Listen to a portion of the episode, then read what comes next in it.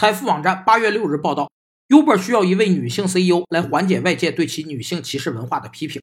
但 Facebook CEO 雪莉桑德伯格、优土币 CEO 苏珊沃西基、通用汽车 CEO 玛丽巴拉、易捷航空 CEO 卡罗琳迈克尔以及惠普企业 CEO 梅格惠特曼这六名女性高管明确拒绝了 Uber 的邀请。